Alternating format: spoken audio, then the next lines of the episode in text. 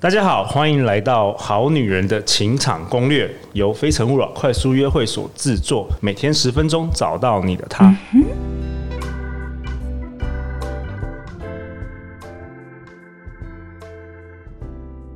大家好，我是你们的主持人陆队长。相信爱情，所以让我们在这里相聚，在爱情里成为更好的自己，遇见你的理想型。今天我们邀请到的来宾是江湖人称 S 姐。他形容自己研究所毕业之前是个屁孩，整天脑子都在想着如何当着热舞奇才。对，我跳 hip hop 的啊，我跳 hip hop 的。你跳 hip hop，OK？进入社会后才了解人生现实层面，因缘际会做了猎人头，进而看过上万份履历。现在他是知名的百万人气部落格，也是商周的专栏作家。Hello，Hello，.com.com 哦，商周 .com 的专栏都在网络上，什么都在网络上。好啊，江湖人生 S 姐我都叫她 S 姐，很高兴邀请你到我的节目。Hello，那为什么会邀请 S 姐？是因为我真的觉得，就是三年前啊，因为认识 S 姐，给我人生很大的启发。真假的？真的，就是真的是透过你，我才了解到什么是自媒体。Oh my God！就是我看了你写的那么多文章，然后开始在那边。骗那个讲演讲费 没有啦，没有啦，被发现了没有。既然能够从一个上班族，然后就成为自己的一个媒体自媒体公司，对，然后现在在做很多有趣的事，真的。对，但是我们今天邀请江湖人生 S 姐来，就是其实是要讨论你的感情啦。Oh my god！我没有在任何节目媒体上分享过这个东西，第一次，而且是你的第一次 podcast，可以这么说。对，我的第一次都献给你了。真的，原因就是几个月以前呢，我看到你在。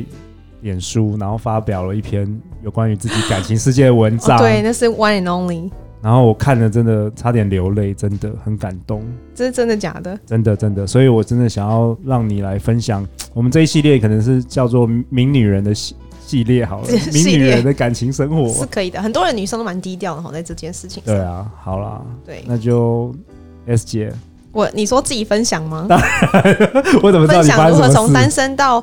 到到有男朋友，到已婚，到离婚的过程，可以可以可以。我希望能够给我们听众一些启发，因为对大家看很多光鲜亮丽，就是大家事业很成功的女生，我们常常会觉得说，哇，她一定什么都好像很顺遂啊，什么。其实不然，每个人自己内心都有一些故事。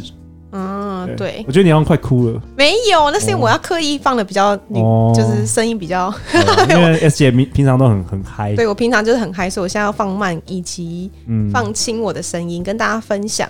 事实上我，我我直接讲我前夫好像比较前夫 K，我们的 K 哥，好，好，K 哥他大我几岁？大我四岁。然后我们是二，我大概二十四、二十三岁认识他，然后我大概二十七岁跟他在一起，然后三十岁的时候我们结婚，三十三岁的时候我们就离婚。但这六年过程当中，我觉得很值得啊，就是值得。就重新想一次，我也不会后悔。原因是因为我在三十岁的时候，我周遭太多朋友都结婚了，或者有些人生小孩，我就开始怀疑自己的价值观，然后也觉得好像也没有什么空去找新的男人，然后觉得这男人也没有不好啊，就对我很好，然后他比较爱我，然后相对起来，我比较专注在我的事业上面，然后他很支持我，然后只是因为我发现我在成长的时候，我需要一个跟我成一起成长的另一半。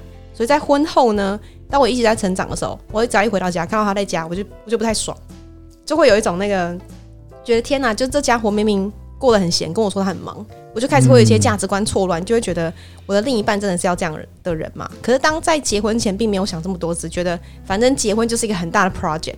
要把这个 project 做完，然后让朋友都很开心，然后好像是人生胜利组，所以那时候有点活在别人的眼光之下。哦，你那时候其实原本没有特别想要结婚，只是因为你身旁周遭大家都结婚了，对，然后你觉得你好像应该完成这件事，你才是所有项目都 check 的人生胜利组。对，对，然后当时我也不觉得我要生小孩，然后对这件事情我也我也很 confused，就是问号，不知道自己要不要，只觉得反正先结再说吧。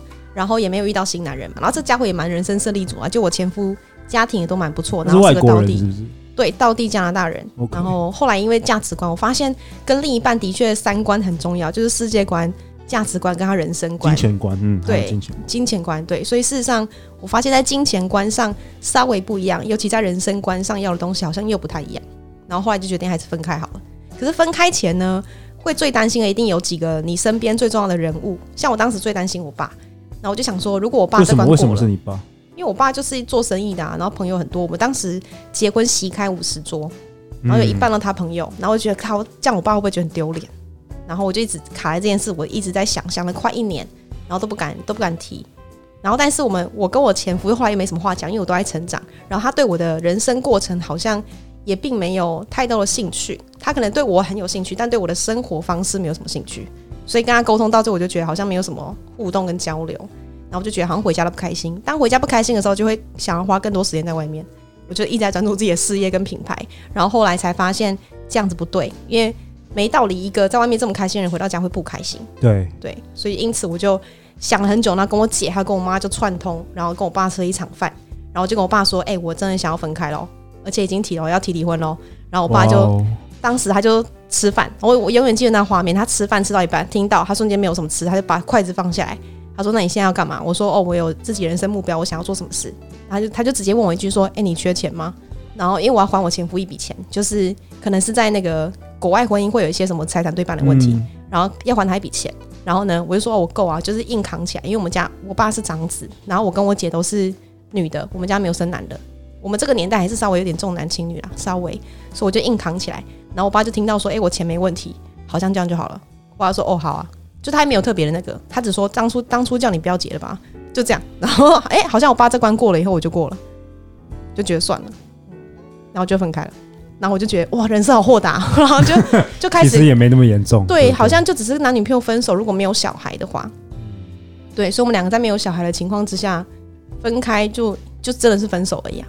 所以我现在就更专注在我真的喜欢的事情上面，嗯，但我但我还是相信爱情的哦，就是如果还是遇到我觉得不错的另一半，我觉得在一起也没差，但是我就不会这么的憧憬婚姻，我反而憧憬的是两个人的价值观是 match 的，不管有没有结婚或是有没有生小孩，我都觉得 OK。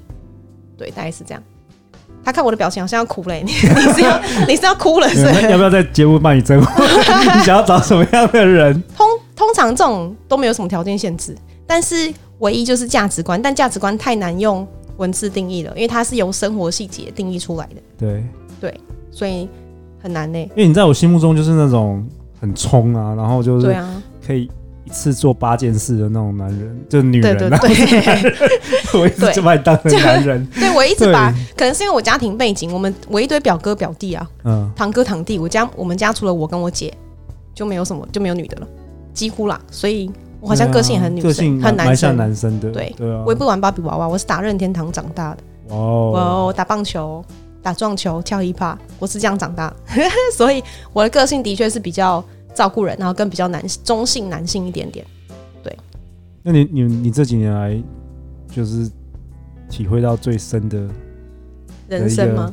对，启发是什么？我觉得这几年来婚姻跟交往，而且其实你有面临那个异国婚姻的问题吗？对啊，对啊，对啊。我觉得异国婚姻是很多时候都是女性去配合对对方，嗯，多数啦。但我太有自己的想法了，所以我发现我要的真的不是异国婚姻，真的是价值观，所以我。